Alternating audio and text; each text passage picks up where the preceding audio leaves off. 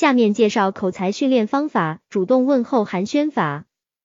主动问候寒暄法，就是在路上与熟人见面时主动打招呼，主动问候寒暄，主动发起聊天，也可以叫做主动打招呼法。主动问候寒暄法属于闲聊法的一种特殊情况，就是专指路上与熟人相遇时的闲聊。本方法是性格内向、不爱说话、害怕聊天、聊天找不到话题的朋友训练口才的重要方法。长期坚持本方法的训练，可以达到三个重要效果。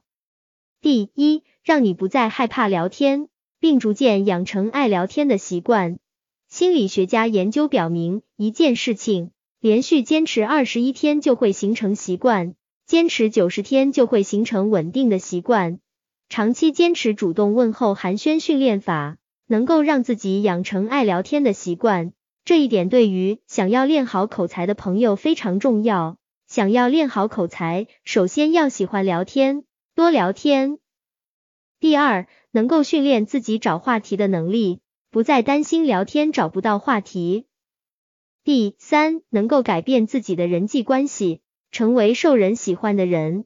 经常主动与人打招呼，主动问候寒暄，会让人觉得你是一个热情的人，容易接近，容易相处，平易近人的人，也就是受人喜欢的人。主动问候寒暄法只是属于闲聊法的一种特殊情况，为什么需要把它单独列出来介绍呢？原因一。能够达到上面说的介绍的三个重要效果。原因二，本方法的聊天时间很短，聊天的内容不会太多，就不容易出现该聊的都聊了，再也找不到话题了的尴尬局面。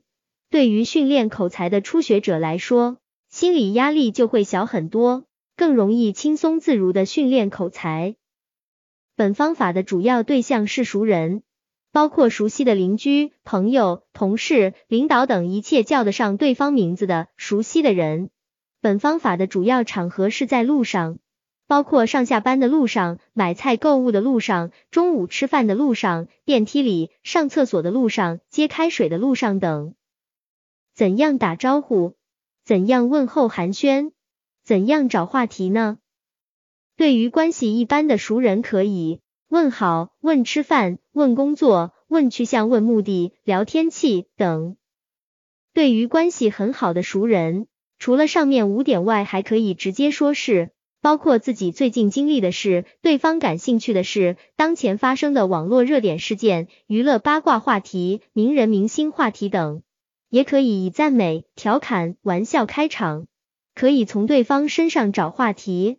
更多关于怎样问候寒暄、怎样找话题的详细内容，请看我们学习资料里面的聊天话题专栏。以上就是主动问候寒暄法的全部内容，谢谢收听。